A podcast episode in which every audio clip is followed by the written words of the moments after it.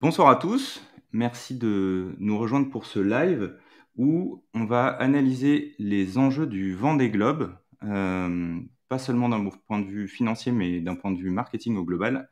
Et ce soir, j'ai avec moi l'expert du marketing de la course au large. Euh, Grégoire, je te laisse te présenter rapidement. Ouais, bah, merci Alexis, et puis euh, bonsoir à tous, merci d'être là. alors moi, bah, du coup, Grégoire Dupénoat, ça fait trois ans que je suis marketeur pour la course au large, donc je travaille pour des équipes, euh, des courses ou des sponsors qui veulent améliorer leur présence euh, sur le circuit et que ce soit bénéfique un peu pour tout le monde, que ce soit euh, pour les skippers ou pour les marques qui sont engagées. Aujourd'hui, on a la chance d'avoir plein de moyens pour faire ça et moi, le gros de mon job, c'est de définir des objectifs qui conviennent un peu à, bah, aux skippers et, aux partenaires majoritairement, et de mettre en place une stratégie bah, qui remplit ces objectifs et qui dure aussi dans le temps et qui satisfasse un petit peu tout le monde. Aujourd'hui, bah, vous, devez savoir que la voile a beaucoup de succès et tout ça, ça se canalise, ça, se guide. Et voilà, donc on est dans un secteur super porteur et ça, ça fait plaisir. Moi, le, gros de mon job aujourd'hui, c'est que avant de faire ça, j'ai passé une dizaine d'années euh, dans les grands groupes euh, à faire du marketing euh, pour l'industrie, donc surtout sur des business en ligne. Et, en fait, il y a une opportunité aujourd'hui pour moi qui est de, répliquer un peu tout ce que j'ai pu apprendre dans l'industrie et tout ce qui se fait encore maintenant hein, dans, dans, les startups ou les choses comme ça, de le répliquer à la voile de compétition euh, parce que j'ai découvert en faisant en fait que, que ça s'y prête euh, très bien et que euh, en fait avec ces outils-là, on a vraiment matière à, faciliter le travail de tout le monde, autant des sponsors que des skippers, c'est sans doute les plus concernés par ça, qui puissent travailler de manière plus fluide et, et, ça se traduit aussi dans les résultats. Aujourd'hui, on a avec des modèles marketing euh, un, peu travaillés, on arrive à des résultats excellents. Euh, voilà. Mais on en, on en reparlera peut-être on va y revenir euh, pendant le live. On va, on va y revenir un peu plus tard. Est-ce que tu peux nous donner, alors j'allais dire ta définition, mais en fait, c'est pas le bon mot. Qu'est-ce que c'est que le vent des globes pour des gens qui nous écoutent et qui sont pas forcément au courant très rapidement de quelle est, quelle est ta vision du vent des globes, ce que c'est? Bah, d'un point de vue sportif, c'est quand même une course euh, qui est assez connue. Euh, on, le voit dans les stats. Hein, donc, on, avait vu dans, la presse, euh, on avait vu des titres sortir comme quoi le Vendée Globe était plus connu que, le Tour de France. Donc, ça, il y a vraiment beaucoup de nuances à apporter à ça, mais ça montre un petit peu le niveau. le Vendée Globe, c'est une compétition, si on parle de notoriété, qui est comparable à, un Tour de France dans certains cas et euh, le, parallèle qu'on peut faire un petit peu plus, c'est par rapport au rugby, euh, au tournoi destination, des choses comme ça. Euh, en tout cas, c'est un peu les mêmes ordres de grandeur. c'est des compétitions qui sont très différentes, hein, donc il y a des nuances à garder. Mais c'est une compétition qui est très connue des Français, très populaire.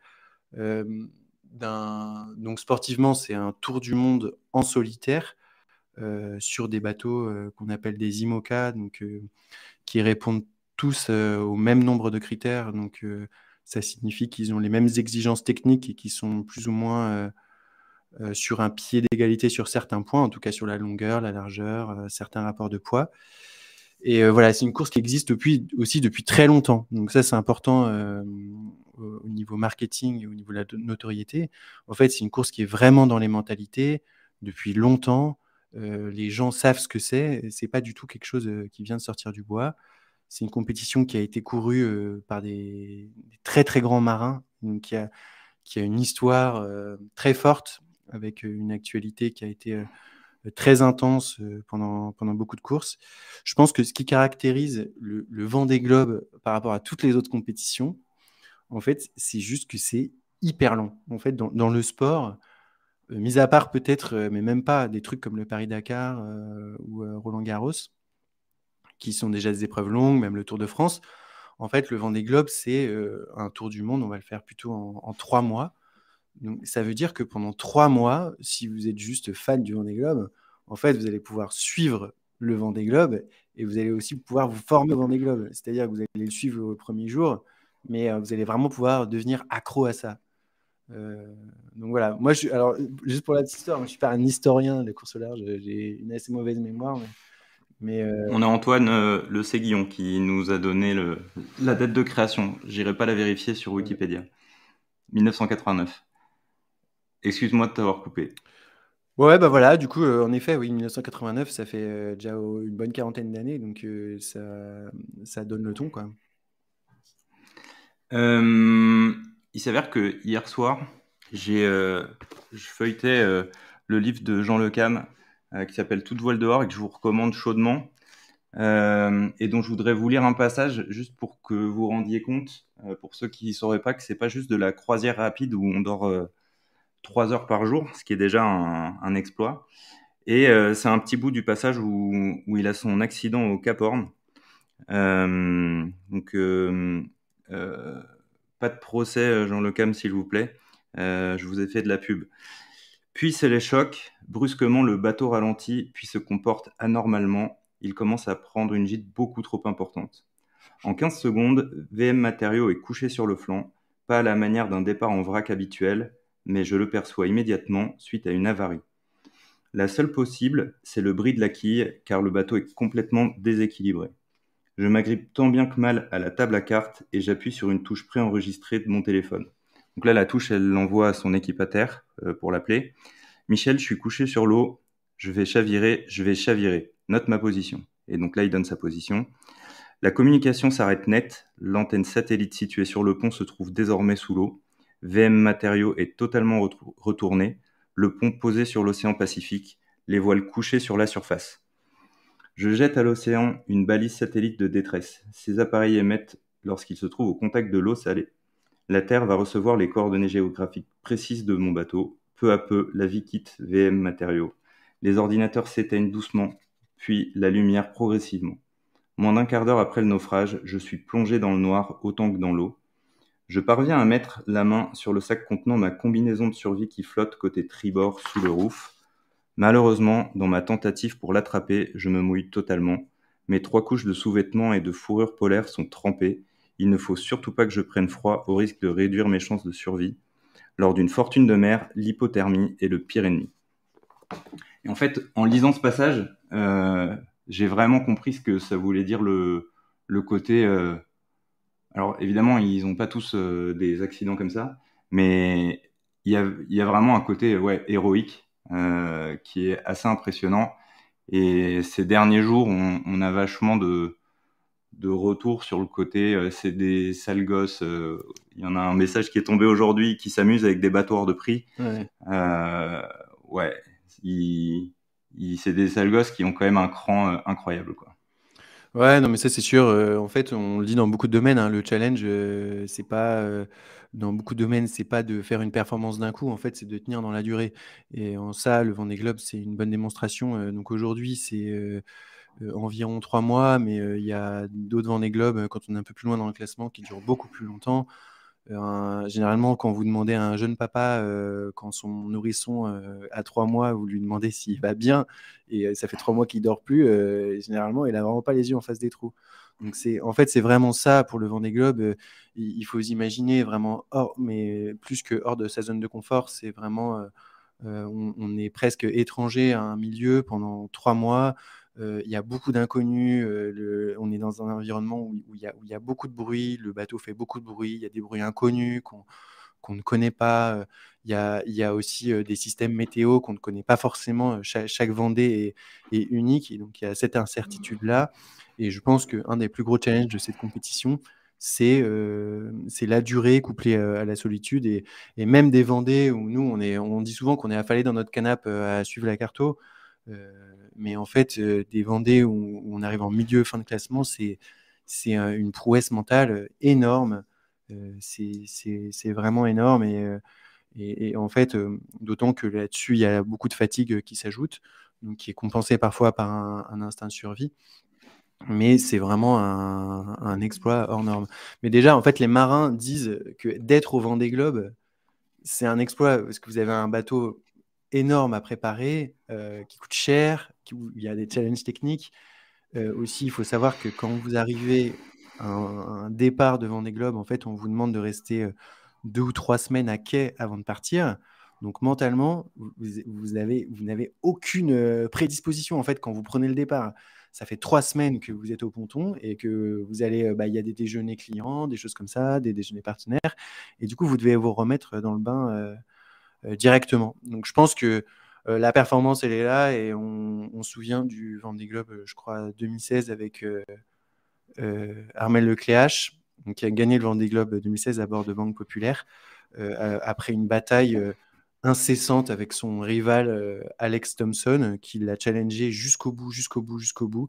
Et, en fait, Armand Leclerc, qui est quand même quelqu'un, en tout cas en apparence, pas très émotif, il fond larmes et il dit euh, Mais j'ai rien lâché, en fait. Et c'est le premier truc qu'il dit J'ai rien lâché.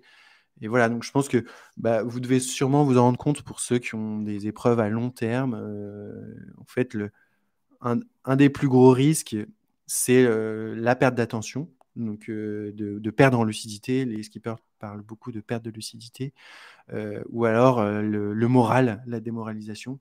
Donc ça, il y a plein de, techniques pour ça. Donc tu citais Jean Le Cam. C'est très intéressant d'ailleurs cet épisode parce que je pense que j'ai l'impression de l'extérieur que Jean Le Cam l'a bien géré. Il le raconte aussi dans un podcast incroyable qui est super bien monté. Il raconte tout cet épisode en fait, que en fait il est bloqué dans un caisson de son bateau euh, où il n'y a pas d'air en fait. Et il va rester, euh, alors je ne sais plus combien c'est d'heures, mais peut-être 24 heures dans ce caisson-là, sans air. Et il, décrit exactement son état mental. Et en fait, euh, là-dessus, ils sont souvent hyper forts. Ils vont réussir à trouver des réflexes mentaux pour pouvoir tenir dans cette durée-là. Voilà. Donc ça, ça se voit. Il y a Michel Desjoyaux dit que le Vendée Globe, c'est une emmerde par jour c'est une emmerde, mais c'est pas euh, un pneu qui crève et qu'on remplace. C'est pas aussi simple que ça. Souvent, c'est des choses qui nous semblent euh, vraiment pas réparables. Donc, Michel Desjoyaux, par exemple, lui, il avait réparé, euh, il n'avait plus de moteur. Donc, ce qui est très important dans le moteur, c'est qu'il va faire recharger vos batteries et faire fonctionner votre pilote automatique, parce que vous êtes tout seul. Donc, il faut, pendant que vous réglez vos voiles, il faut un appareil qui, tient la barre. et donc, le moteur démarrait plus. Alors, ce qu'il a fait, c'est qu'il a attaché un boot, donc euh, la corde qui tenait sa voile, au moteur, et ensuite il lâchait sa voile d'un coup. Ça faisait tourner le moteur à fond la caisse, et ça le démarrait comme ça. Donc ça, en fait, il fallait le trouver. Euh, et, donc ils ont, ils ont des, challenges comme ça tous les, tous les jours. Euh, voilà. Et du coup, même finir un Vendée Globe, c'est comme on dit souvent que finir un Ironman ou qu'on va être finisher d'un marathon, d'un semi-marathon. En fait, finir un Vendée Globe, c'est vraiment un exploit énorme. Quoi. Ouais. Merci pour euh, ces, ces, infos. Euh, il y a Antoine qui nous fait une très très bonne transition. Le Vendée Globe a changé d'âme. C'était une course d'aventurier, c'est devenu un gros business géré par des teams professionnels. Et du coup, là, je t'ai préparé une petite série de questions euh, et on va discuter exactement de ça. Et donc, la première, c'est qu'est-ce qu'un skipper à apporter un sponsor? Euh, Oui, c'est une excellente question. Alors, euh, en fait, Antoine, je pense que c'est une excellente remarque euh, aujourd'hui. en fait, on a beaucoup, on a souvent une impression de trop plein, que ce soit dans la médiatisation côté course, côté sponsor, côté skipper. On a vraiment cette impression-là. on a l'impression qu'il y a beaucoup de communication. et donc ça, il y a des raisons pour ça. Euh, aujourd'hui, euh, en fait, ce qu'il faut bien comprendre dans la course au large, c'est que la course au large se passe sur les côtes, euh, naturellement. Donc, plutôt en Bretagne, par la forêt dans le Finistère, l'Orient dans le Morbihan. Il y a aussi un pôle à La Rochelle, il y en a aussi en Méditerranée. mais c'est vraiment sur la côte. Et en fait, sur la côte, les profils que vous allez trouver pour travailler avec vous, pour monter les projets, souvent ce sont soit des ingénieurs, il y a quand même quelques ingénieurs sur la côte, euh, il y a quelques profils presse, des gens qui, des agences de presse qui travaillaient localement ou qui se sont rapprochés des skippers ou qui étaient proches familialement des skippers. Mais pour la question du marketing, il y a très peu de marketeurs, en fait, voire euh, pas. En fait, les, gens, euh, vous prenez des gens qui fabriquent de la publicité, par exemple. si on parle de retombées, il y a peut-être une analogie à faire. Les gens qui fabriquent la publicité, historiquement, ils sont à Paris, ils sont à New York, euh, maintenant, il y a des, gens qui font euh, de la pub, du digital, des choses comme ça à Nantes, à Rennes, mais euh, rien qu'à Lorient, donc il y a quelques agences, mais il y en a très peu. Et du coup, en fait, le, le, vent des globes a une puissance énorme. un skipper qui raconte son histoire, des histoires très intenses, ça, il y a des émotions très fortes, il y a un impact énorme. Et en fait, on peut facilement avoir ce, trop-plein, cet effet de trop-plein si on canalise pas les choses. Et moi, c'est aussi pour ça que j'ai trouvé mon rôle de plus en plus intéressant à force de le pratiquer. C'est que je pense qu'aujourd'hui, en fait, le, le but, c'est pas forcément de faire plus, c'est déjà de savoir ce qu'on veut. Euh, c'est pas le cas de toutes les équipes. Alors, il y a beaucoup d'équipes savent ce qu'elles veulent, mais c'est de savoir suffisamment ce qu'on veut et ce qu'on va chercher. C'est de savoir suffisamment. Mais alors, ouais. je me permets de te, te, te, te couper. Euh, le, ce que je voulais savoir, c'est donc effectivement, il y a cette partie euh, marketing et ça va, ça va être intéressant de que tu nous dises là-dessus, mais c'est aussi euh, qu'est-ce qu'on attend de lui d'un point de vue euh, sportif? Euh, ouais. Donc évidemment du résultat, mais mais qu'est-ce que qu'est-ce qu'une qu'est-ce qu'un team vient chercher euh, d'un point de vue effectivement euh, communication, mais aussi d'un point de vue sportif. Pourquoi celui-là? Est-ce que c'est si important? Dans quelle mesure ils se disent lui on l'a repéré, il est pas trop mauvais et on va le faire progresser? en fait, c'est ça que je veux dire par qu'est-ce que le skipper a apporté en fait. Quelle, ouais. quelles ouais. compétences, quelles compétences en communication, euh, oui, ouais. D'un point de vue global, quoi. Qu'est-ce qu'il apporte? Ouais, désolé, j'étais un peu long, mais j'allais en venir. Alors, le skipper, euh, donc il y a un peu la théorie et la pratique. Euh, en pratique, c'est des gens qui sont au four et au moulin. Quoi. Vous croisez un skipper, le, à 9h, il va vous parler d'un changement de foil. À 10h, il va payer une facture. À 11h, il va faire un selfie pour les réseaux sociaux. Euh, à midi, il aura un rendez-vous avec son attaché de presse pour prévoir des interviews euh, pour une conférence de presse. Donc voilà, les skippers font tout. Aujourd'hui, on attend énormément d'eux et on attend euh, aussi beaucoup de, en fait, de, on attend qu'ils gèrent leur structure. Donc là, je vous ai parlé de tout ça, je vous ai même pas parlé de sport parce que dans une journée, il faut qu'il aille s'entraîner, il faut qu'il aille soulever des poids pour se muscler, il faut qu'il aille se former en météo, il faut qu'il aille se challenger mentalement, etc., etc. Et puis souvent, ils ont des enfants, il faut que les enfants. Donc il y a, y a, tout ça. Euh, donc ça, c'est un peu en pratique, euh, en théorie. Alors, euh, ce qui est attendu d'un skipper, déjà, c'est qu'il fasse bien son sport, qu'il puisse aller s'entraîner. donc en fait, il faut bien le remettre dans le contexte. Hein. Souvent, c'est pas évident pour, pour tous les sportifs hein, qu'il puisse aller s'entraîner, pratiquer sa météo, pratiquer son mental. Donc ça, c'est la première fonction, qu'il puisse arriver haut et qu'il puisse pratiquer son sport. La deuxième fonction qui va être très importante pour une, équipe, pour un, pour un sponsor, on va dire, c'est que en fait, le skipper, il est là. Moi, si je suis une entreprise, il est là pour incarner quelque chose. Il est là pour incarner des valeurs, une histoire. C'est-à-dire que si je suis, mmh, on va dire, si je suis une marque qui a des valeurs, on va dire, je dis n'importe quoi, mais le roi Merlin, je peux faire une belle présentation en disant que j'ai mes valeurs, donc je la fais le 1er janvier. Et une fois que j'ai fait cette présentation, en fait, je vais la ranger dans un dossier et, et personne va la revoir. En fait, le rôle du skipper, il est là. Il est de, tous les jours, euh, régulièrement, pendant ses compétitions, incarner et rappeler les valeurs de la marque. Euh, quoi, ses valeurs à lui, en fait, mais qui vont transparaître dans la marque.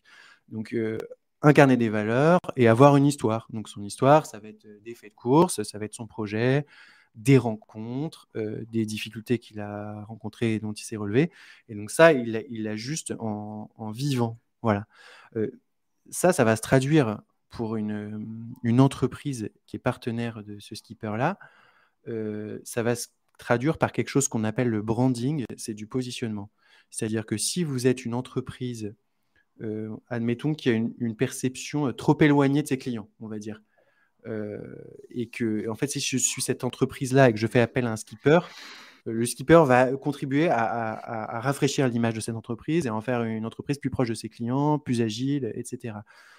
Euh, voilà, donc en fait, le skipper, il va contribuer en premier lieu à l'identité de marque de, de, son sponsor. Ensuite, l'idéal, c'est d'avoir une troisième entité qu'on voit beaucoup moins, quoi, qui est beaucoup moins visible, mais qui est l'entité marketing, justement, et qui va faire, en fait, qui va essayer de tirer euh, le maximum de valeur du skipper.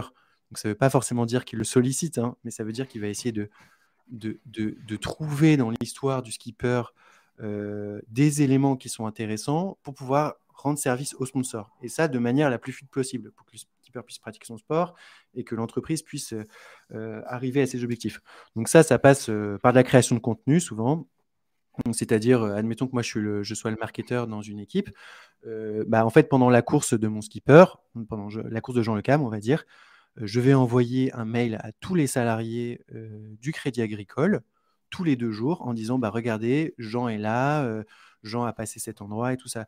Donc de cette manière, ça c'est un bon exemple où je vais relancer toute la, masse salariale de l'entreprise en question. Donc ça, ça marche sur des prospects, ça marche aussi sur les réseaux d'affiliés qui sont affiliés à cette, certaines marques.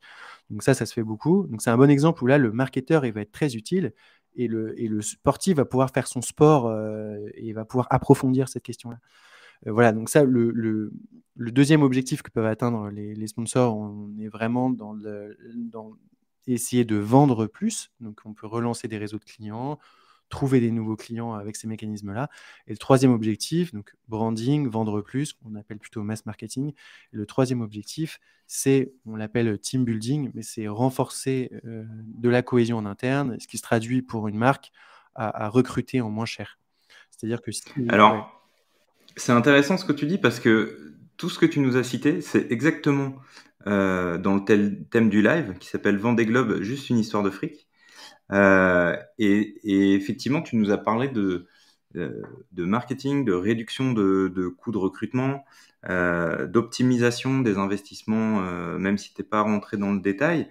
Est-ce que côté sponsor, il y a c'est juste une histoire de communication. C'est est-ce que leur seule motivation, c'est de se dire, euh, je vais avoir un retour sur investissement euh, sur cette compétition et, dans le fond, si cette compétition, euh, elle s'éteignait demain ou elle avait plus la même notoriété et que le truc à la mode c'était le ping-pong, eh ben j'irais mettre mon logo sur une table de ping-pong. Ouais, non, c'est une super question. en fait, ça pose la question de pourquoi est-ce qu'on est dans le sport? Si je suis le roi Merlin, euh, qu'est-ce que je fais dans le sport Est-ce que je sais vraiment ce que je fais dans le sport? Et est-ce que je m'occupe vraiment bien de mon sportif? Ou est-ce que euh, je m'occupe vraiment bien du circuit dans lequel je suis engagé? Est-ce que je prends le temps pour ça? Est-ce que c'est vraiment un vrai outil pour moi? Est-ce que, je, sais à quoi il me sert cet outil? Euh, voilà, donc aujourd'hui c'est un vrai problème parce qu'en fait, on voit tout le temps, en fait, quand on pose ces questions-là, on, nous répond souvent ah ben on a plein de valeurs en commun, ce qui est top, mais on ne sait pas quelles sont les valeurs, euh, comment ça s'organise. Mmh. Ou alors, y a, on nous dit qu'il y a un max de retombées. Mais c'est pareil, les retombées, c'est génial, euh, on, pourra en reparler. Mais euh, en fin de compte, si moi je suis le roi Merlin, est-ce que la retombée, ça se traduit à quelqu'un qui va être plus content à la caisse? Ou est-ce que ça va se traduire à un de mes ingénieurs qui ne va pas partir tout de suite chez Weldom ou chez, Weldom, je crois que c'est leur groupe, mais qui ne va pas partir tout de suite chez, chez Castorama? En fait, ça, et ça, j'en sais rien. Donc, en fait, voilà, pour te répondre à ta question, moi, je pense qu'il y a deux trucs dans la relation skipper-sponsor. Alors, la première truc, c'est, moi, je l'appelle le hook, le crochet. En fait, il faut qu'il y ait une sorte d'amour entre la marque et le sponsor. Euh, c'est-à-dire que si vous êtes une marque structurée, qui a besoin de structure de cette image-là, et eh ben tac, vous allez penser à Armel Lecléache, parce que Armel Lecléache, donc c'est un triple vainqueur de la solitaire du Figaro et le vainqueur du Vendée Globe. C'est un travailleur acharné, euh, dur au mal, et, ça me correspond en fait. Et du coup, mais bah, justement, ça, Grégoire, t'en trouves dans le cyclisme des mecs comme ça. Ma question, c'était justement, euh, et c'est tout l'intérêt de, de, discuter de ça, c'est dans ce cas-là, pourquoi la voile quoi? Si c'est pas juste une histoire de euh, le vent des globes, c'est aussi connu que le cyclisme. Euh, pourquoi le roi Merlin Justement, je trouve que ton exemple de Leroy Merlin est intéressant, qui vend des clous, de la peinture et, des luminaires, vient au vent des globes si pour une bonne, enfin pas pour une bonne raison, mais pour une raison autre que bah, ça lui permet de Enfin, tu vois, c'est quoi euh, Tu parlais de valeurs, tu vois. Je trouve que ce truc-là, il est intéressant à creuser. Ouais, c'est quelles sont les valeurs de Leroy Merlin qui font qu'ils se disent, bah, je vais choisir la voile plutôt que le cyclisme ou le ping-pong? Ouais, c'est ça. Bah, ça, tu, tu l'as bien dit. Donc, c'est dans la partie hook. Hein, c'est-à-dire que au, début, le partenariat, il se fait sur des affinités. Et, une marque va pouvoir avoir des grosses affinités avec soit un sportif, donc souvent, en fait, cette question-là, c'est relié au, sportif ou une sportive. Et du coup, en fait, ça va faire que la marque va rester, il va y avoir de la fidélité là-dedans. En fait, quand je suis le roi Merlin, je peux pas me mettre avec n'importe qui.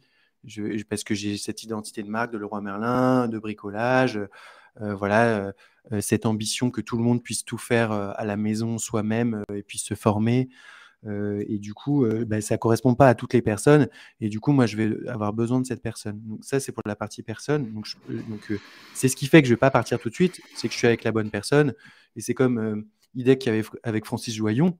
Ils ont dit, nous, on veut rester avec Francis Joyon, même s'il fait un tout petit peu moins de compétition, même s'il n'a pas regagné la roue du Rhum on veut rester avec Francis parce que Francis c'est Francis quoi. Il a un style, mmh. on dit, il a un style qui nous convient. Et du coup c'est ça.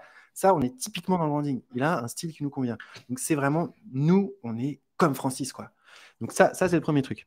Le deuxième truc, c'est que la voile, structurellement, pour les marques, c'est un, quelque chose de super intéressant. Il y a plusieurs raisons à ça. Euh, bah, je pense qu'une des premières raisons, c'est la remarque d'Antoine là que j'affiche à l'écran, c'est que la voile fait toujours rêver contrairement au cyclisme ou au foot. Et, donc effectivement, euh, aujourd'hui, je pense qu'il y a personne qui pense au cyclisme sans penser dopage et au foot euh, sans penser euh, superstar qui roule en Lamborghini. Qui fait du jet et, et, en revanche, là où je trouve la remarque intéressante, c'est que ces, ces, derniers temps, on enchaîne le procès SVR. Je sais pas où est-ce qu'il en est. François Gabard qui a un problème parce que je sais plus quoi, son winch est trop haut ou trop bas.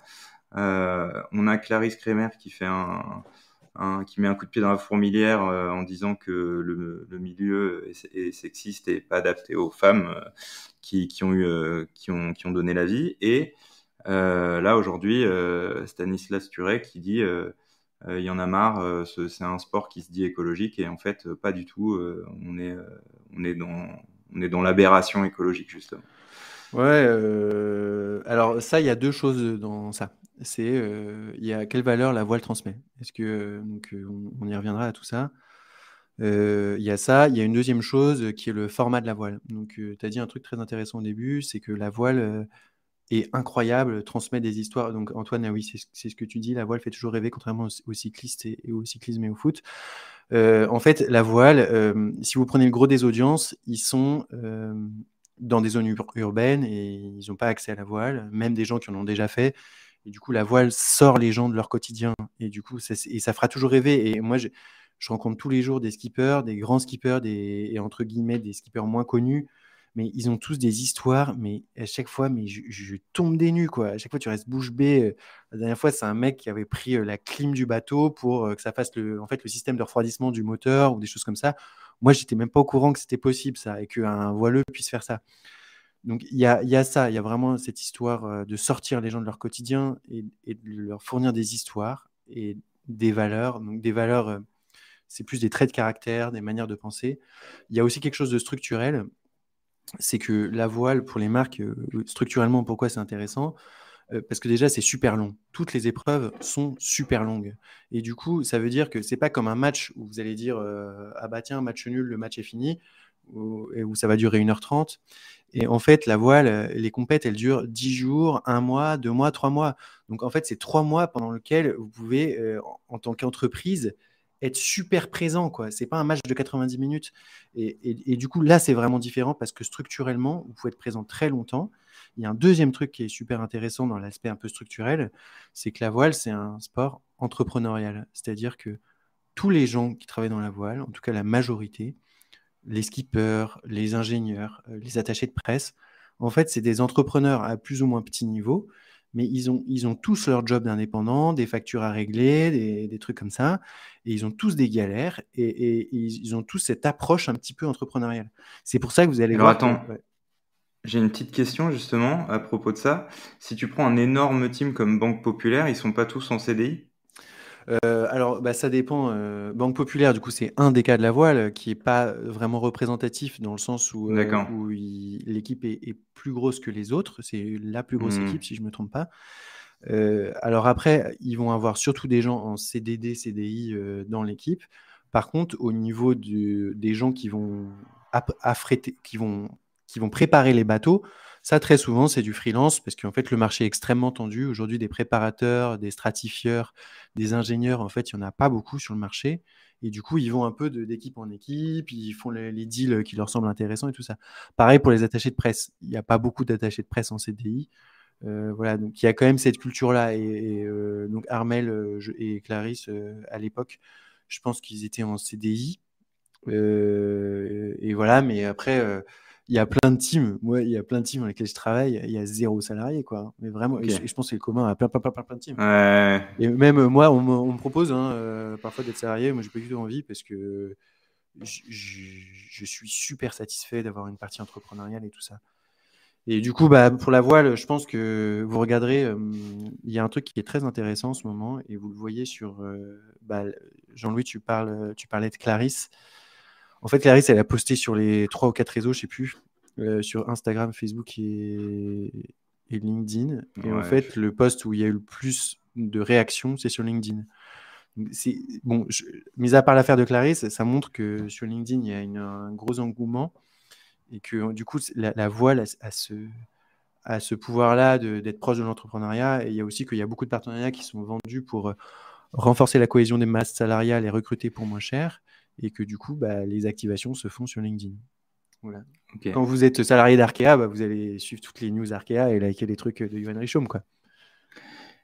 Euh, et si maintenant on se met de l'autre côté de la barrière, euh, est-ce que justement le sponsor euh, il apporte à son skipper juste de l'argent et un bateau floqué.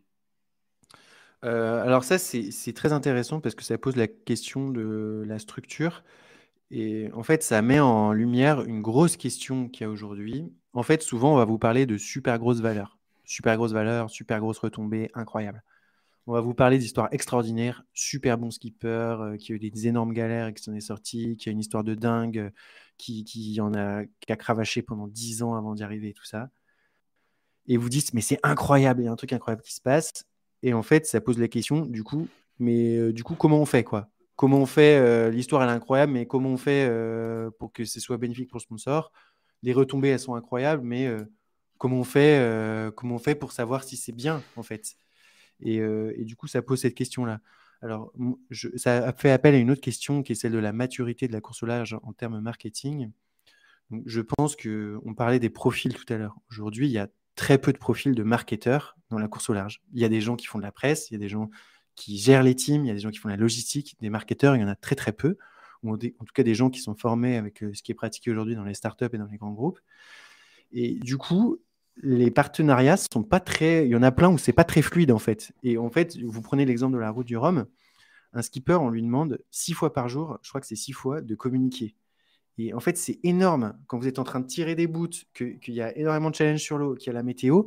Et il faut être très lucide, très conscient pendant ces six moments parce que ça part potentiellement dans la presse. Donc il faut vraiment pas se tromper. Euh, vous n'avez pas dormi et tout ça.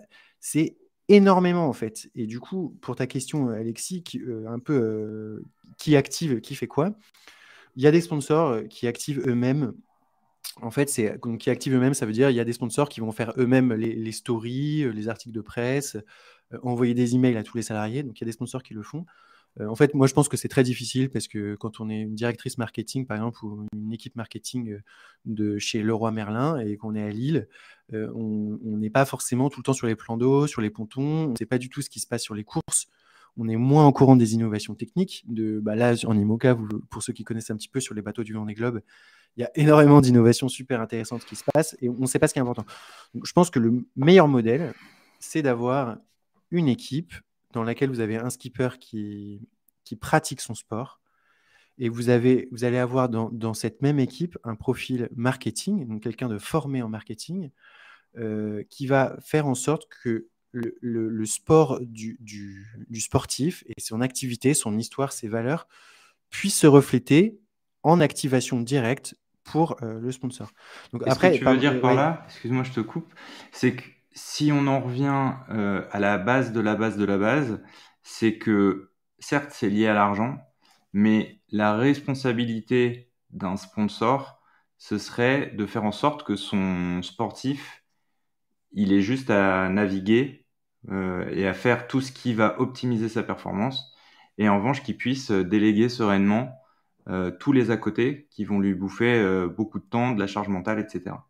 C'est ça? Ouais, bah exactement, moi c'est le gros de mon job. En gros, je, je déleste les skippers de toute la partie marketing et les sponsors et je m'occupe d'activer ça un maximum euh, pour, euh, Mais pour les gens. est-ce que euh, est-ce que c'est réaliste de, de dire ça? C'est-à-dire qu'effectivement, tout à l'heure on parlait de Banque Populaire qui est qui est la, une des plus grosses équipes, mais quand tu regardes des projets, on va dire classe 40 qui sont sans doute un peu plus planqués et j'imagine, et encore une fois, là je compte sur ton expertise, ont moins de moyens.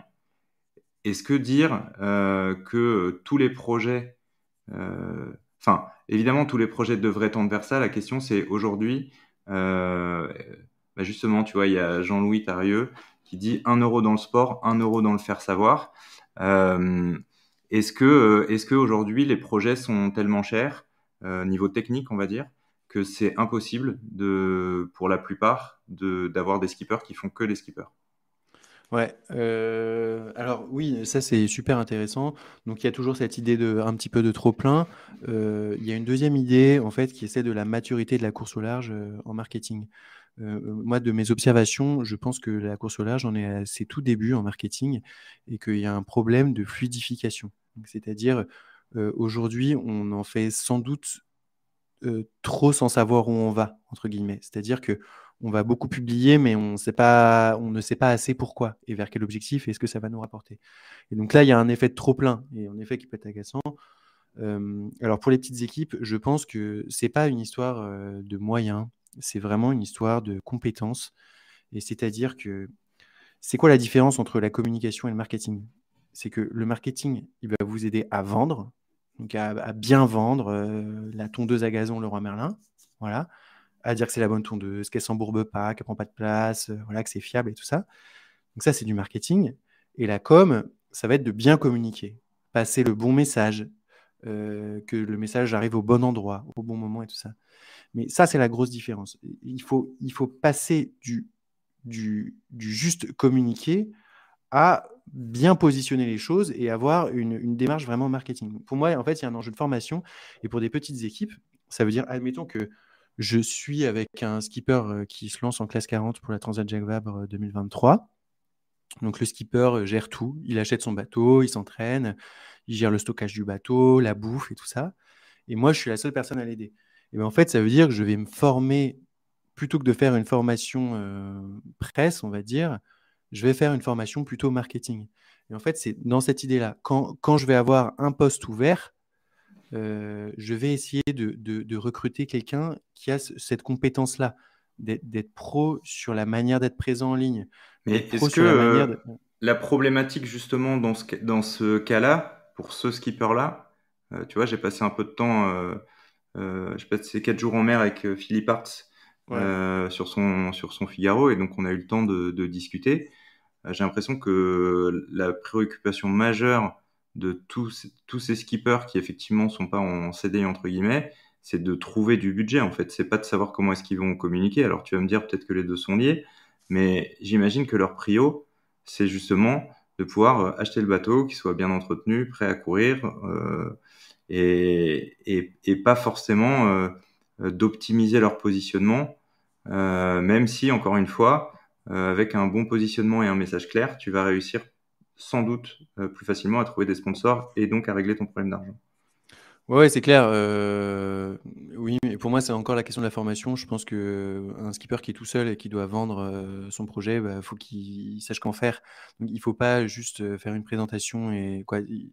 Il faut évidemment se, se motiver énormément pour le faire, mais c'est important de savoir bien le faire. Et pour moi, je pense que en fait, on a tellement de moyens de faire plein de choses aujourd'hui qu'il faut se former sur ces questions-là, et y compris, je pense, pour Philippe. En fait, le but là-dedans, c'est euh, d'éviter l'effet de trop plein et, d'éviter de viser à côté, justement. Et je, pense que c'est très important. Et Philippe, c'est un super exemple parce que euh, du coup, moi, j'ai eu la chance de l'avoir beaucoup au téléphone. Euh, et en fait, c'est quelqu'un qui a un, très très bon raisonnement sur son projet sportif et tout ça. Et je pense que c'est le genre de personne à qui on, qu'on forme un petit peu et qui va aller très très loin, même, même pour des questions marketing. Euh, voilà, et, du coup, je pense que je pense que c'est ça, c'est vraiment avoir la bonne boîte à outils. Et l'enjeu, c'est vraiment de fluidifier. Hein. C'est vraiment. Euh, euh, je, prends une question bête. Euh, je pense que je, je, vends mon projet. Donc je me dis, tiens, il faut que je fasse des vues. Ah bah tiens, je vois que TikTok, ça buzz à fond en ce moment. Donc je vais faire des TikTok. Et donc ça, je vais me dire ça naturellement parce que je connais pas. Et en fait, si ça se trouve, le, mon profil il correspond mieux à des gens qui sont sur LinkedIn et, et il correspond mieux à des, publications avec une image, en, récitant vraiment, euh, en faisant connaître euh, l'histoire du projet, ils vont être beaucoup plus réceptifs à ça qu'à une vidéo où il va y avoir euh, un effet buzz. C'est un exemple bête, mais là, on a le choix à ressources égales. Je suis skipper, je suis tout seul. J'ai un jour pour produire quelque chose. Qu'est-ce que je fais? Est-ce que je hmm. fais un LinkedIn texte image ou est-ce que je fais un TikTok rigolo?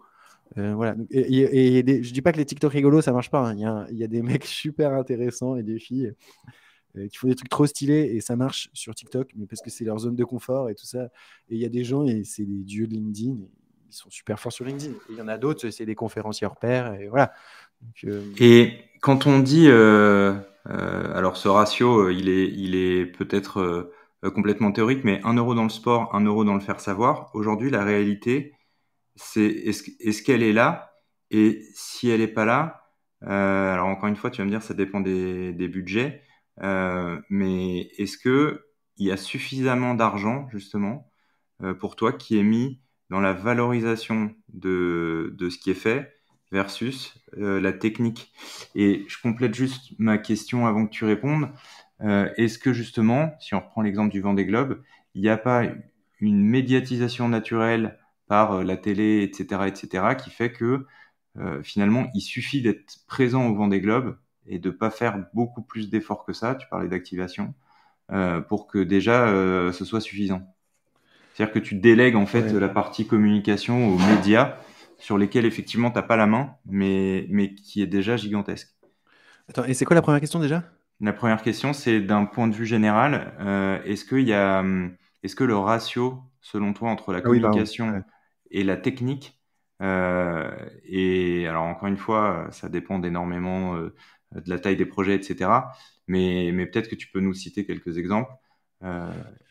Euh, est-ce que, est, que d'un point de vue général, la tendance, elle, elle fait que c'est équilibré ou tout est mis dans la technique parce que bah, c'est là qu'il faut commencer et ensuite il reste plus rien quoi. Bah, en fait, pour la question du ratio, déjà, euh, bon, la réponse facile, moi, je, moi je suis marketeur et du coup, je prends les budgets marketing. Donc, je vais vous dire que non, il n'y a pas assez de budget. Euh, mais en fait, euh, il y a une réponse impartiale. Je, pense qu'on va, on va revenir à la question de. Culturellement, les équipes n'ont pas forcément envie de mettre des moyens là-dedans, mais parce que c'est plutôt culturel. Quand vous êtes skipper, vous avez envie de naviguer, vous avez envie de pas que ça casse au milieu de, l'Atlantique. Donc, vous allez faire des efforts pour ça. Et puis, le marketing, c'est très, très loin. Donc, vous allez pas forcément avoir envie de faire ça alors que les sponsors ont envie.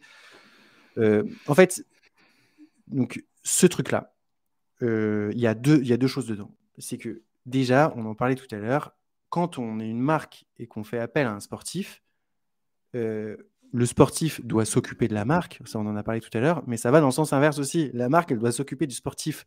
C'est vraiment une relation. Et du coup, la marque doit faciliter les choses aux sportifs. Et du coup, ça passe aussi par du marketing et des moyens marketing.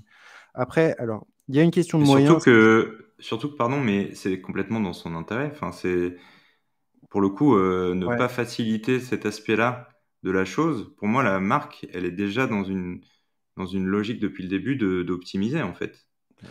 Ouais, ouais, c'est ça. Mais en fait, souvent, après, il faut voir la réalité. Euh, c'est plus facile de vendre un projet euh, méga récrac sur le budget et puis de faire une petite croix sur le marketing et de se dire qu'on s'organisera après. Et puis, du coup, après, la question, elle revient euh, juste après la signature du contrat et on n'a pas envie de remettre 10K, 20K, 40K là-dedans. Mmh.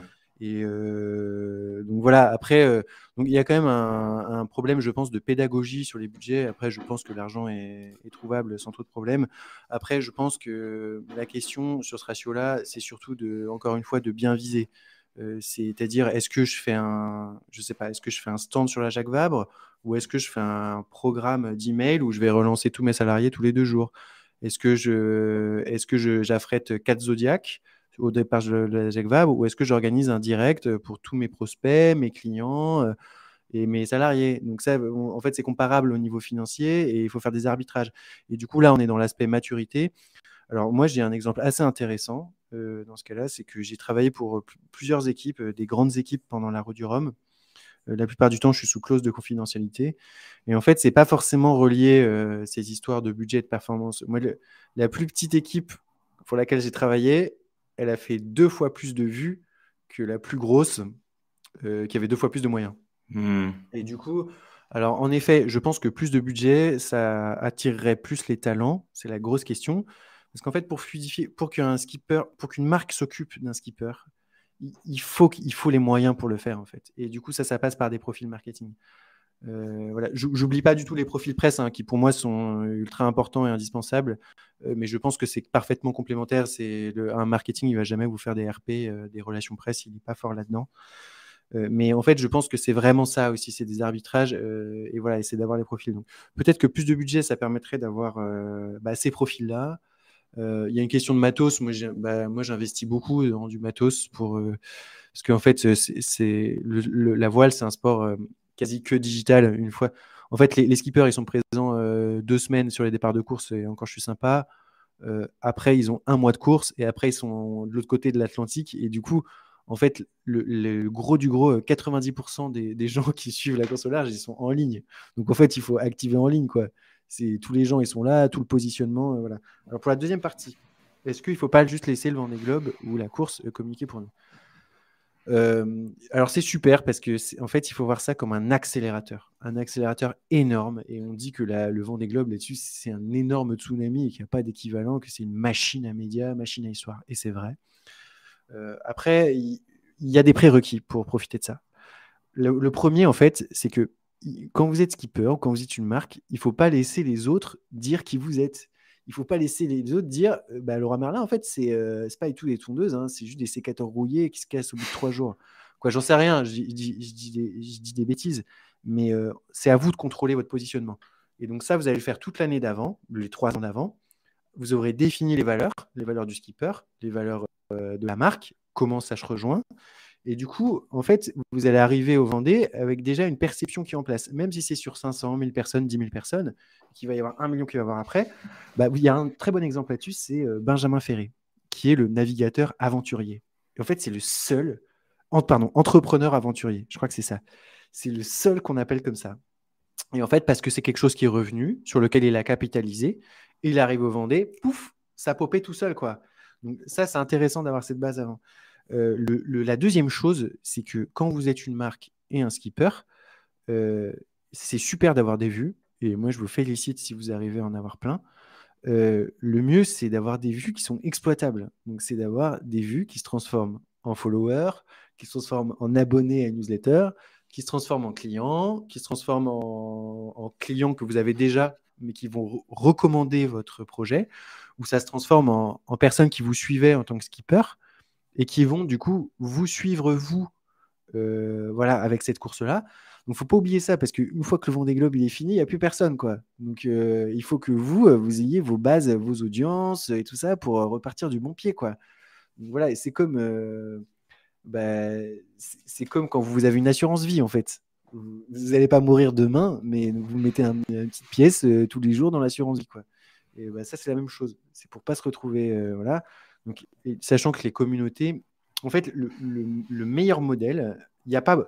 Je pense qu'on est vraiment au début de la maturité. les meilleurs modèles, donc, alors c'est pas du tout écolo, mais le modèle est intéressant. C'est des modèles à la Red Bull ou à la Patagonia. En fait, Red Bull, vous allez voir, quand ils font un, buzz, en fait, le buzz, il commence sur le compte d'un sportif.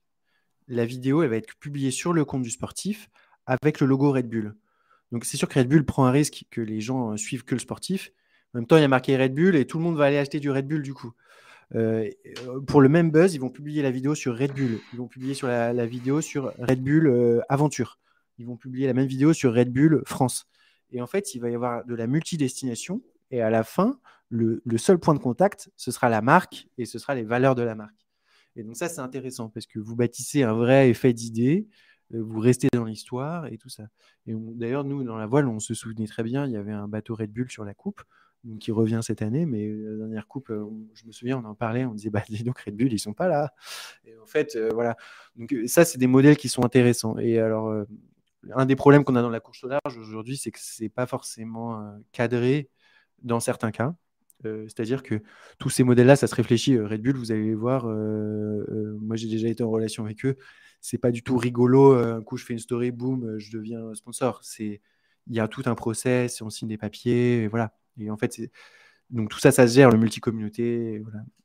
Alors, tu as dit un truc super intéressant tout à l'heure, qui était que le danger de euh, avec ton excellent exemple de sécateur, euh, euh, mais qui était volontairement justement un, un, on va dire un mauvais exemple le prend pas mal, mais qui était tiré justement du, du, côté des conséquences quand tu laisses les autres parler à ta place. Est-ce que tu penses que le l'aura justement de Clarisse Kremer prenait trop le, le, dessus sur la marque? En fait, c'est même pas l'aura de Clarisse Kremer, en fait, c'est la marque Clarisse Kremer prenait trop le dessus sur la marque Banque, Populaire. Et au final, euh, c'était euh, euh, Clarisse Kremer, grosse tête d'affiche, by the way, soutenue par Banque Populaire. Ouais, bah là, il y a, au niveau du fonctionnement, il y a, vraiment plein de choses à dire, des choses à prendre, peut-être des choses à améliorer aussi. bah déjà, c'est hyper intéressant parce qu'il y a une super grosse marque, Bank Pop, avec des, gros comptes en ligne, avec plein de followers, qui a un discours. Et il y a Clarisse qui a une marque personnelle, on appelle ça. En anglais, c'est personal branding, vous avez peut-être entendu aussi. qui a une communauté, des valeurs et tout ça. Euh, et du coup, en fait, dans ce jeu-là, la, performance peut être excellente, vraiment excellente. Il y a une opportunité énorme. Euh, il y a beaucoup de gens qui le font. Hein. Il y a des, des, fondateurs. Vous prenez Michel-Édouard Leclerc qui communique beaucoup en son nom, bah, du coup pour Leclerc. Guillaume Gibaud du slip français et tout ça. Qui, ouais, mais personne... ils communiquent pour leur boîte à eux. Oui, oui, mais bah, je peux te prendre euh, d'autres exemples, mais euh, dans des milieux un peu plus euh, tech, dans des entreprises un peu plus dans le web et, tout ça, ça se fait beaucoup, des gens qui vont prendre la parole.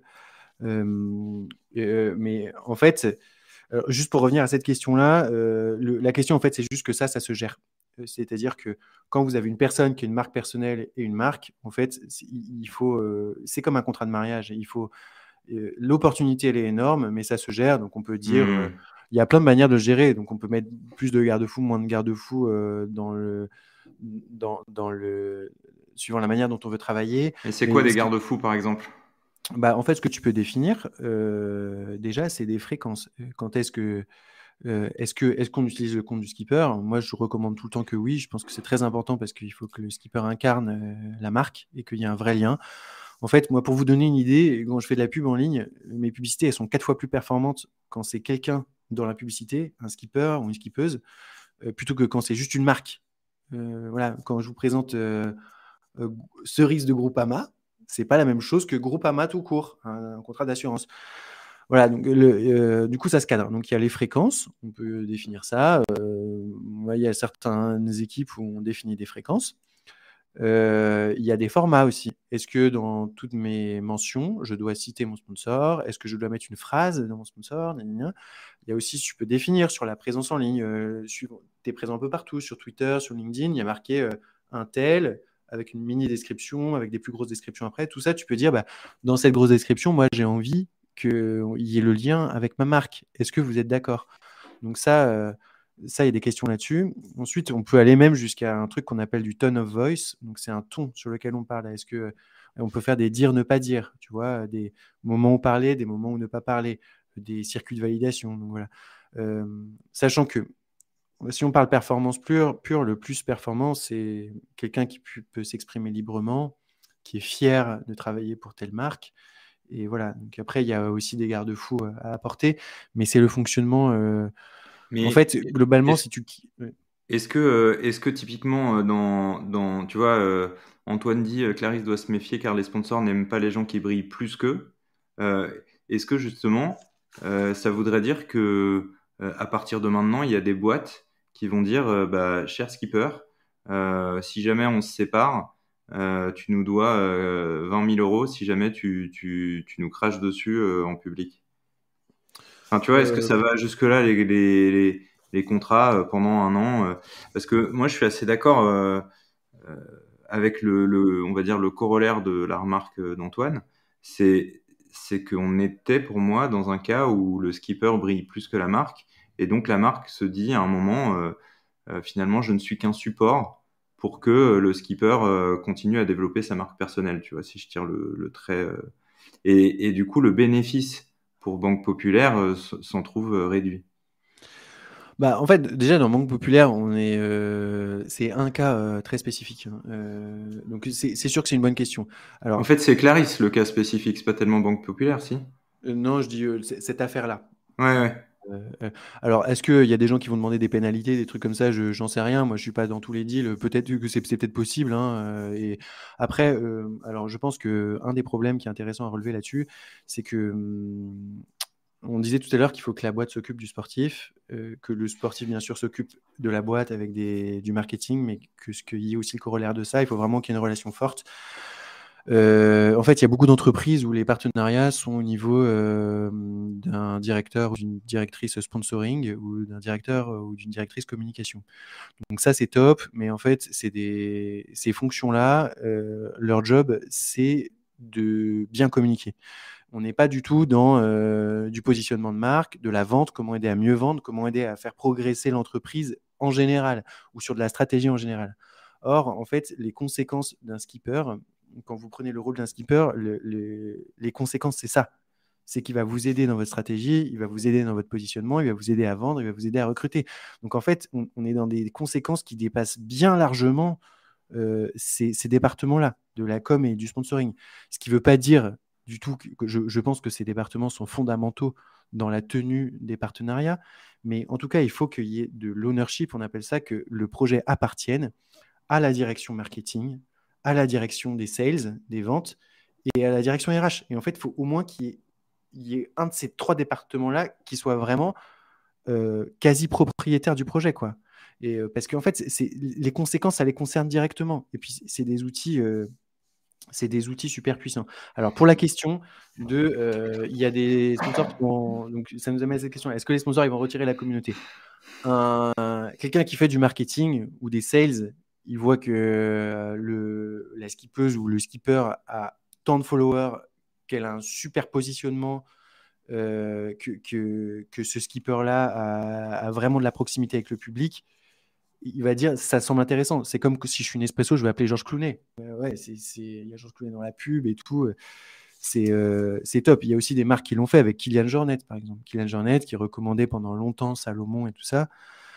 donc en fait, ce fonctionnement, il est extrêmement vertueux. Donc en fait, la balance, elle, elle est beaucoup plus, mais vraiment à 99% dans le positif je, pense que ce que nous enseigne, je, alors moi, juste pour préciser, je suis pas du tout dans les petits papiers de Bank Pop ni de Clarisse, donc je, ne peux pas vraiment. Euh, Et moi non plus. Effectivement, euh, le, il y a un, astérisque à prendre, c'est qu'on ne maîtrise pas tout le sujet. Et donc, euh, l'idée, c'est de discuter de ça d'une manière, on va dire, théorique avec cet exemple concret sur la, la réalité des impacts, mais ça aurait pu concerner n'importe qui d'autre.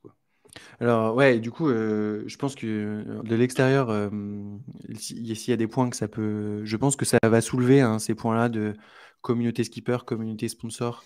à mon avis, un des enseignements, c'est que il faut du coup fluidifier et il faut qu'il y ait une relation forte. Et en fait, il faut, il faut travailler ça. En fait, il faut travailler les positionnements, il faut travailler comment le fonctionnement, on appelle ça les ways of working dans le monde de l'entreprise. Et en fait, ça, ça, ça, se travaille énormément. Et puis aussi, il faut mesurer euh, les opportunités. Quoi. En fait, euh, quand, on, quand on fait un partenariat voile, quand on commence le partenariat de voile, il faut le vendre, il faut le voir aussi comme un, business plan. Quoi. Je vais, en fait, on voit qu'on a des outils et on voit dans quel sens ça va. Donc, on va pas savoir forcément exactement à l'euro près, exactement, bah, par exemple, si la personne, je sais pas, euh, des maths, une grosse avarie, on ne pas, euh, on va pas forcément être capable d'interpréter les conséquences jusqu'au chiffre d'affaires de la boîte, mais euh, on sait dans quelle direction on va. En fait, je pense que ça nous appelle aussi à ce que ce soit, je pense, réfléchi, du coup, en, termes de marketing aussi et en termes de sales. et voilà, il y a beaucoup de gens qui disent que Bank Pop, c'est vrai qu'au niveau vente pure, mais même je pense que n'importe quel employeur aujourd'hui ce serait vraiment très rare de voir ce cas-là pour une personne qui est embauchée dans une entreprise et qui connaît cette situation-là. Je, pense que ce serait assez rare. Donc voilà, bref, c'est des choses qu'on peut se dire. Euh, voilà, donc encore une fois, moi, je suis pas dans les, dans les petits papiers. et voilà, et puis après, bah, je, on ne connaît pas du tout toutes les, toutes les raisons de ce dossier. Non, non mais justement, l'idée, c'était de se baser sur euh, cet exemple pour dire euh, et tu as, très bien répondu à la question. Tu mets ce partenariat en place, ton skipper a un personal branding ou une communauté très très forte, et en fait, tu vas te mettre en position d'en tirer le maximum plutôt que de te dire dans 5 ans, euh, si ça merde, eh ben, je, vais prendre, je, vais, je vais prendre un retour de flamme qui va être monumental, et donc j'ai intérêt à pas prendre le risque et à trouver un skipper qui soit bon, mais qui ne soit pas un gros communicant. Ouais, tu vois, moi, pour donner une idée, moi, il y a plein d'équipes où euh, le, le, rôle du skipper en ligne, c'est pas défini. en fait, je pense que c'est la plupart, c'est pas défini. Pourtant, aujourd'hui, euh, la plupart des gens, ils ont au moins un compte Instagram, quoi. Hmm. Il y en a plein, même des très très grands skippers, hein, c'est pas défini, quoi. Et, mais du coup, il y a un risque énorme. Mais en fait, c'est encore plus risqué de faire ça, de pas définir, que d'utiliser le compte, quoi, de, de, de, capitaliser dessus, quoi. Euh, Grégoire, on arrive à la fin de ce live, en tout cas de mon côté. Euh, alors je vais me permettre de faire une petite pub euh, parce que aujourd'hui, vous ne le savez pas, mais c'est la journée pour le cancer des enfants. Et il s'avère que cette chaîne est une levée de fonds pour le cancer des enfants. Et donc, si vous le souhaitez, vous pouvez aller faire un don. Il y a un lien en description. et donc, vous rendez sur le site j'ai mis euh, tout en bas euh, tous les certificats euh, qui prouvent que j'ai bien reversé tous les ans 100% de l'argent qui avait été élevé à Imagine Formago. Et, et, voilà, sentez-vous libre et surtout ce don est défiscalisable et vous recevez le reçu automatiquement. Donc tout est géré rapidement en ligne et facilement. Grégoire, est-ce que tu as quelque chose que tu voudrais ajouter? Et après, moi, j'aurais une dernière question pour toi. Euh, non, bah écoute, franchement, merci beaucoup, Alexis. Euh, félicitations pour ton travail et merci pour euh, ton invitation. Et puis merci franchement à tous d'être là. c'est vrai qu'on on a l'impression que cette partie marketing est souvent cachée. En fait, on voit que c'est, dans la tête de tous les gens. Tout le monde va vous demander pourquoi Sodebo vend plus de sandwich parce qu'ils ont un trimaran, quoi. Et moi, je pense que c'est très important parce que derrière ça, il y a la question de, skippers qui doivent vivre de leur sport. Et en fait, il faut que ce soit bénéfique pour tout le monde. Et je pense que c'est ça l'enjeu, c'est de, réduire le trop-plein, que les skippers puissent vraiment vivre pleinement avec ce sport-là et que ça puisse être extrêmement bénéfique en même temps pour des entreprises. Moi, je, je suis convaincu que ça l'est et je le vérifie dans mes stats tous les jours. Mais je pense que le challenge, il est là, en fait, qu'on a quelque chose d'extraordinaire et que tous ces petits outils, ça va nous permettre d'arriver jusque-là. Quoi. Merci beaucoup, Grégoire. La dernière question, c'est qui est-ce que tu aimerais euh, entendre dans ce live la prochaine fois? Ah, moi, moi excuse-moi, j'ai pas réfléchi du tout au truc en fait. Bah, c'est pas grave, euh, tu n'as pas à réfléchir, tu as, à dire. Euh, Mais tu, veux des, tu veux quoi, de la voile ou n'importe quoi En rapport avec la mer quand même, en rapport avec la mer parce que l'autre jour on m'a sorti quelqu'un qui était genre photographe animalier. donc non. mais en revanche, quelqu'un en rapport avec la mer et, et, avec qui tu penses que c'est jouable ou, ou tu peux me mettre en contact, soit directement, euh, soit, soit via une personne intermédiaire. Euh, ouais, ouais, eh ben, c'est super intéressant. Euh, Merci. Est-ce que, moi je peux te mettre en contact? Je sais pas. je pense que eh, tu la connais peut-être, mais Marine Bernerias, tu la connais peut-être. Elle, elle fait l'émission Littoral. ah bah elle, ça serait vachement intéressant. franchement, elle, mais je trouve qu'elle a un super parcours. Elle, est vraiment allée très loin bah, dans, sa volonté de réaliser les choses. Donc il y a elle et je pense qu'il y a un, sinon un mec qui est super intéressant. C'est un mec qui s'appelle Christophe Brière de la Hausseraie, euh, qui est un skipper qui est génial. Et en fait qui monte un projet à ambition maritime, donc plutôt des navires de commerce, qui va faire de l'exploration pour la préservation des océans, si je dis pas de bêtises. Et donc ça, je pense que c'est un mec super intéressant aussi. voilà. Et eh ben, je prends les contacts avec grand plaisir. exactement, exactement. Bah ouais, franchement, bravo pour la levée, hein, c'est super, hein. franchement, bravo. Ouais, c'est un, un petit début cette année, mais l'année commence pas trop mal. Euh, j'ai bon espoir que que qu'on fasse euh, mieux que l'année dernière. Euh, et qu'on aille chercher, euh, franchement, ce serait beau, les 30 000 euros euh, au global depuis depuis trois ans. D'accord. merci encore, et puis à très bientôt. Ah si, il y a une petite pub quand même. Grégoire a sa chaîne. Cite son nom. Ouais, alors oui, moi j'ai une. C'est pour ça qu'on se connaît d'ailleurs avec Alexis. J'ai une chaîne YouTube qui ne fait que du direct et je retransmets des départs de courses en direct. Donc le principe c'est d'être sur l'eau. Je fais aucun truc dans un canapé à terre. Tout est sur l'eau. Vous voyez tout ce qui se passe. Euh, donc ça s'appelle Offshore Social Club. Donc Offshore Social Club. Et voilà, n'hésitez pas à aller jeter un petit coup d'œil, mais d'abord faites un petit don à Alexis. Euh, et, et, quand a lieu le, ou dans le cadre de quelle course a lieu le prochain live Alors c'est le 13 avril euh, pour la Plastimo Lorient Mini. les, les, courses mini, c'est super intéressant parce qu'il y a plein de profils. Souvent, c'est des gens qui nous ressemblent. Il y a plein d'actions. Euh, il y a plein d'embruns, il y a plein de trucs, il y a des super commentateurs. C'est comme au Tour de France quand c'est chaud. Donc voilà, je vous donne rendez-vous le 13 avril après votre eh ben, J'accepte l'invitation avec grand plaisir.